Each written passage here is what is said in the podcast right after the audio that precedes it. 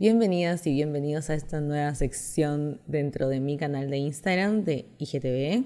Como verán, estoy sentada en el computador, tengo que cumplir con mis deberes laborales de adulta y también tengo que cumplir con ustedes con el canal de YouTube, así que mientras voy a estar editando, mientras hablamos de esto, lo que quiero lograr con esta sección más que nada es una puerta a la conversación, a conversar sobre temas que a mí me parecen interesantes y quizá a muchos de ustedes también les parezca interesantes. Y vamos a empezar esta sección hablando sobre el amor propio. Creo que se ha dado una tendencia dentro de redes sociales hace unos cuatro años, cinco años, de hablar sobre este tema. Y creo que el amor propio tiene que ver mucho con la autoestima que uno tenga en el momento. Cuando recién empezó este tema de la de todo como el body positive y todo eso, eh, yo no creía mucho en lo que veía en las pantallas. Les voy a hablar obviamente desde mi perspectiva, desde mi experiencia personal y de lo que yo he vivido. Yo pasé por diferentes etapas dentro de mi vida y en la niñez tuve una etapa donde me hicieron mucho bullying también por mi apariencia, que me dejó con muchas cosas dentro mío, muchos traumas podría decir. De hecho tengo un video en mi canal que hablo sobre el bullying que sufrí en, en mi niñez. Y después de mi niñez hubo como un cambio, un switch rotundo dentro de mí, que fue como el cuento del patito feo, ¿no? Uno me sentía fea y después me convertí en un cisne, según yo. Pero pasé por todas esas etapas y de ahí pasé por una etapa de que tuve a los 18 años una relación amorosa muy tóxica que me dejó con muchos estragos amargos. Me dejó con muchas, muchas inseguridades y muchas cosas que no, yo no sabía que existían, o sea, como que volvieron a aflorar de mí cuando, como que me volvieron a recordar esas inseguridades que yo tenía cuando era más chica. Y en esta etapa de esta relación, una vez terminada claramente, yo pasé por muchos cambios físicos, emocionales, y entre eso estaba como que bajé mucho de peso primero, parecía puro hueso de Billy Mandy, creo que se llamaba la serie, y después subí 20 kilos más de mi peso que tengo ahora, el normal. Y eso claramente te genera inseguridades, te genera desconfianza en ti misma, te genera como... También porque todos vivimos con estereotipos marcados dentro de las redes sociales que son inevitables, creo yo, porque desde que uno es chica te dicen, creo que son un portazo, desde que eres chica te dicen que tienes que vestirte bien, que tienes que arreglarte, que tienes que verte bonita, que tienes que, mira qué linda la chica de la tele, mira qué linda esta, de la chica de la revista, y que la modelo es muy flaca, muy gorda, muy no sé qué. Entonces uno ya crece como mujer, como hombre también con estos estereotipos marcados que los tenemos como un injerto dentro del cerebro. Y no, y las cosas no son así, no son así. Y yo creo que esta nueva ola que se empezó a dar hace un tiempo es bacán, es bacán y tenemos que seguir luchando como para que se siga dando, porque ya hay mucha gente que no cree en las redes sociales, que dicen que todo es muy falso y es una vida muy falsa, porque es verdad, uno muestra realmente lo que quieres que las otras personas vean de ti, uno muestra, uno muestra momentos bonitos, uno no, no te grabas llorando en una story porque para qué, a menos que lo quieras hacer y te nazca está bien también, pero creo que las redes sociales se, se hicieron súper superficiales en un momento y eso ya está cayendo y eso me gusta. El cómo superé este bajón de autoestima fue, ha sido bastante difícil. Hasta hoy en día me cuesta un montón eh, decir, oh, qué linda me veo. Pero creo que eso, cuando ya tienes, has tenido problemas con la autoestima y eso, no, no todo el mundo nace y dice, ah, me amo, soy hermosa. Eso no pasa. O no sé, sí te pasa, pero a mí no me pasa. Creo que el primer paso para amarse es darse cuenta que tenemos algo mal. O sea, decir, oh, tengo la autoestima realmente baja. Y sentir ese llamado, no sé, de tu cuerpo, de tu ser, que te dice como no, algo no está bien. Y eso lo puedes, lo puedes ver también, no sé, si te criticas todo el día.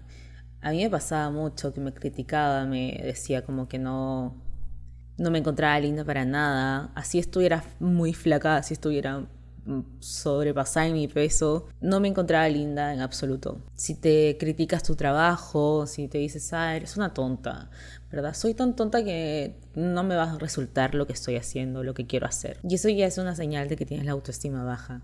Yo siento que hay demasiada presión porque casi que el 10% de la población del mundo tiene un cuerpo instagramiable o un cuerpo como dentro de los estereotipos, ¿no? Que uno, que te ponen. Tenemos que entender también que cómo nos vemos físicamente y cómo son nuestras personalidades sin imitar a otra persona, o sea, dentro de las redes, dentro de YouTube, de diversas plataformas donde hay muchas influencers o caras y que te muestran vidas perfectas, viajes perfectos, ropa perfecta, todo perfecto ese es un 10% de la población y la realidad es que no todos somos así. Y nosotros tenemos que, el, otro 90% tenemos que entender también que nuestros cuerpos son lindos para postearlos, que nuestros viajes son bacanes, incluso pueden ser hasta más bacanes que esos viajes que tienen estos influencers tops, tops, que en realidad a mí me encantaría hacerlo, pero no sé si en ese nivel de como de superficialidad, no sé si eso está bien dicho, pero nada, yo siento que eso es demasiado superficial todo, como no sé, irse a París con tacos para sacarse una foto con vestido, toda maquillada, con rulos. La verdad es que yo tan solo pensarlo me agoto, porque está bien, bacán si quieres tener tu foto con un vestido y toda romántica, con tus rulos gigantes bien hechos y un maquillaje espectacular, bacán, lo, lo respeto, pero yo como persona no haría eso, es como preferiría disfrutar el viaje disfrutar con la ropa que estoy normal, sin andar con tacos por toda una ciudad que estoy conociendo. No sé, siento que ya me estoy yendo por otro lado, pero nos guiamos también por vidas que no, no son nuestras y no vivimos y no viviremos. Entonces queda más en nosotras aprovechar lo que nosotros tenemos, las oportunidades que nosotras tenemos y quererlas y aceptarlas. Quizá mis vacaciones no van a ser en Italia, pero sí son en Chosica, que es un lugar que queda aquí en Perú. Y nada, y va a ser igual de increíble también y me voy a sacar fotos bacanes igual y va a ser bacán, es la forma de uno como lo mire. Y no por eso me voy a sentir menos, sino por eso me voy a sentir mal, porque no puedo tener unas vacaciones de lujo, porque son de lujo ese tipo de vacaciones. Les voy a contar una anécdota que tuve cuando llegué acá a Perú. Para los que no saben, yo nací aquí en Perú, eh, soy peruana y también soy chilena. siempre digo que son muy controversiales mis nacionalidades. Me crié prácticamente toda mi vida en Chile, estoy acá hace dos años. Fue un choque, tuve un choque cultural cuando llegué, pero les voy a contar, voy a la anécdota. Yo llegué a trabajar a una agencia de publicidad y bueno, ya llevaba tiempo, yo tenía, usaba mis rulos que eran mucho más largos, ahora estoy como con... Me dio la gana de alisarme un poco el pelo, entonces nada, por eso estoy un poco más lisa. Pero en general a mí me gusta usar mis rulos, me gusta usar mi cabello natural. Y en ese tiempo estaba en toda la onda que quería tener un afro gigante, así como la protagonista de Valiente, que no me acuerdo el nombre del de la monita ahora. Me llamó un día, estábamos trabajando, todo normal. Me llamó un día la de recursos humanos y me dijo, Ariana, ¿puedes acercarte a mi escritorio, por favor? Y yo como, ok, ¿qué pasó? Porque cuando te llaman es porque o algo malo hiciste o te van a dar una noticia y te van a decir, chao, hasta acá nomás llegaste. Por lo menos en Chile es así. Entonces, recursos humanos no te llama por otra cosa. Entonces me senté y la chica esta, le vamos a poner Eulalia, el nombre, me dijo, ¿sabes qué? Necesito que vengas más presentable. Quedé como para adentro cuando me dijo, tienes que venir más presentable, porque en realidad yo encuentro que iba súper tranquila, vestida, nunca usé minifaldas, nunca, o sea, como que yo sabía que me enfrentaba a Perú una sociedad mucho más cerrada en cuanto a la mente, ¿no? Y mm, yo ya venía con una escuela diferente, que De hecho, hay una ley como de discriminación en Chile que no te pueden decir nada. A menos, yo sé que hay trabajos formales y que te piden ir formal, pero vamos, era una agencia de publicidad. Todo el mundo se expresa con su vestimenta. Yo por lo menos soy así, como que siento que soy una persona muy creativa y me gusta para mi trabajo por lo menos vestirme cool. y nada, me dijo que algunos clientes se habían quejado de mí de mi apariencia y que necesitaba que yo me alisara el pelo. a mí se me cayó la cara literal. yo ella en ese momento, hace dos años, ya estaba súper empoderada y no me importaba nada ese tipo de comentarios, entonces le dije que no lo iba a hacer.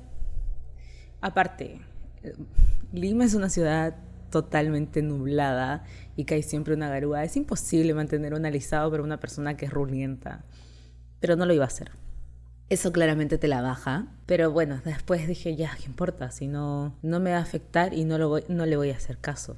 Tampoco le creí que algún cliente se haya quejado de mí porque yo me llevaba muy bien con mis dos clientes y la verdad es que era como casi que el fin de semana, ay, que tengas buen fin de semana, ¿cómo estuvo tu domingo? Así.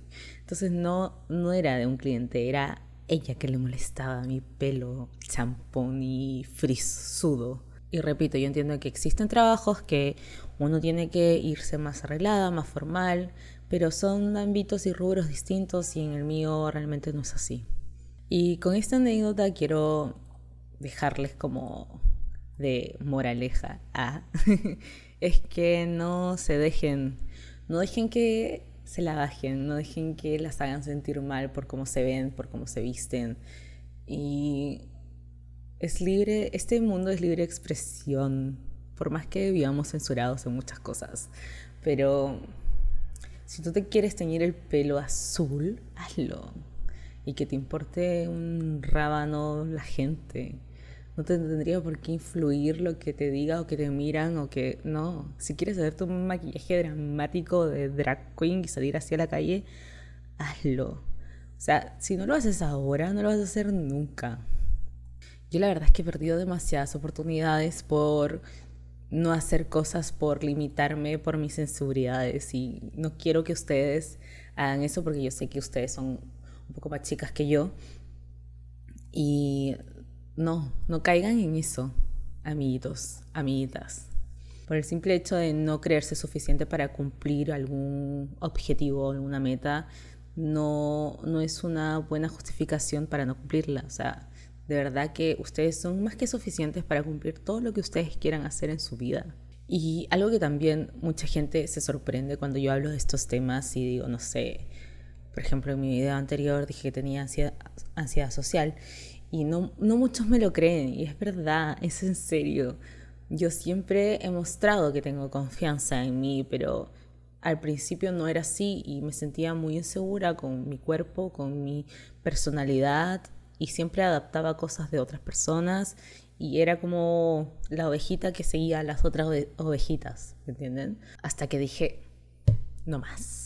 Cuando tomé esa decisión de quererme, de apreciarme, de darme amorcito, de mimarme y de felicitarme, fue cuando me dieron la noticia de que tenía lupus. La verdad es que el agradecimiento de, de, estar como bien, de estar viva, de estar, de tener, a pesar de que tengo una enfermedad crónica, tener como todas mis, mis habilidades como bien, es, a mí me cambió totalmente el switch. Y me dio pena pensar que tuve que esperar a que me dieran una noticia trágica para quererme. Y la verdad es que no esperen que algo les pase para que ustedes empiecen a querer su cuerpo como son, como, o su personalidad, o su todo, todo lo que son ustedes en esencia. No, no esperen alguna noticia, no esperen que les pase algo para que les haga cambiar ese pensamiento. Después de un tiempo decidí eh, descansar, me tomé un año para descansar para pensar en los, mis proyectos, en lo que quería hacer. Y aquí me tienen haciendo muchas cosas al mismo tiempo, realmente sobreexigiéndome mucho, porque quiero cumplir con muchas cosas y siento que en esos dos años que estuve totalmente mal, eh, perdí tiempo. Y no solamente en esos dos años, perdí tiempo en hacer muchas cosas que quería hacer antes, porque me sentía insegura conmigo Entonces, creo que perdí más de dos años en esto. Y por eso quiero usar mis herramientas para que todos empaticemos con el del lado y que esto sea siempre sea una carta abierta a conversación, a conversar sobre temas importantes, realmente importantes, porque creo que aquí en Perú, por lo menos en la televisión, pasa pura televisión basura y, y puro chisme y puras cosas como que no son relevantes en la vida y no ayudan absolutamente nada en el cerebro a crecer, crecimiento de adentro, nada, nada. Lo único que incentiva en ustedes ese tipo de televisión es que uno se ponga mucho más morbosa y esté pendiente de lo que hace el otro y no aportan nada. Eso no les va a servir en su vida.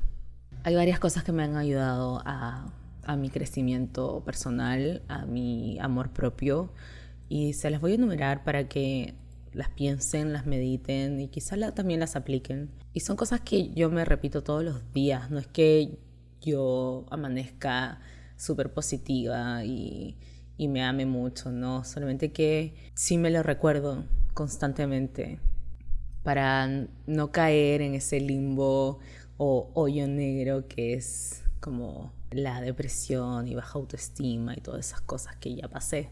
Una de las cosas más importantes que uno tiene que hacer es felicitarse. Hay que felicitarse constantemente. Al principio yo no lo hacía pero por ejemplo, cuando tenía metas cortas, que son de semanas, una, esta semana quiero hacer una semana entera de ejercicio y si lo lograba, me felicitaba. Eso no va a pasar conmigo, no me gusta hacer ejercicio, pero bueno, con mi mismo Instagram dije, voy a sacar fotos todos los días o voy a hacer contenido para todos los días. Y ahora que llevo como dos meses y medio haciendo todos los días, ni siquiera yo me lo puedo creer pero me felicito, me doy amorcito, es como, ah, qué bueno que lo estás logrando, Ariana, y me sorprendo de mí misma, y eso es bueno, hay que felicitarse. A mí me ayudó mucho escribirlas. Hay muchas aplicaciones también para escribirlas y agradecer de lo que te pasó el día de hoy. Por ejemplo, hoy día estoy muy feliz porque comí sushi y celebramos el día del sushi con mi pololo. ¿Me entienden? Como que son cosas quizá muy que una las olvida en el momento, pero, pero realmente te hicieron feliz en ese, en ese momento y en ese día. Entonces después leerlas te hace bien. Es como, oh, ¿verdad? Y te acuerdas. Y es como, no lo estoy haciendo tan mal. Porque créanme que el peor hater que podemos tener somos nosotros mismos. O sea, no hay peor comentario o persona que me pueda hacer doler más el corazón de lo que yo me digo a mí misma. No sé si me está entendiendo lo que estoy diciendo, pero nada, el peor hater eres tú. También creo que uno tiene que reconocer sus cualidades y sus defectos, así como el FODA, una cosa así. Pero es muy importante porque por lo menos con las cualidades sabes qué cosas te tiran para arriba. De repente escribirlas te puede servir y tenerlas en cuenta siempre y usarlas a tu favor siempre. También el escribir los defectos también es bueno. Yo me di cuenta hace un tiempo que era muy... Yo me excusaba con que era directa, pero no era así. Y era porque estaba a la defensiva. Cualquier cosa o conversación y, o algún tema o alguna crítica que me dieran con todo el amor del mundo, yo reaccionaba mal. O algún tema que no me gustara yo siempre reaccionaba mal. Y es porque me di cuenta y dije, ese es mi defecto, porque soy hiriente al momento de contestar lo que me están diciendo. Y no está bien, no está bien ser hiriente, no está bien herir a la otra persona con tus palabras. Entonces yo dije, este es mi defecto. ¿Y por qué estoy actuando así? Es porque estoy a la defensiva todo el tiempo. Entonces, ¿qué me pasa? Y ahí ya empecé a profundizar más en el problema que tenía interiormente, que era un problema más grande. Y los hábitos también son importantes, los hábitos y el orden. Eh, yo no lo entendía, yo no lo entendía hasta hace muy poco, que tener hábitos diarios, hábitos mensuales, es importante.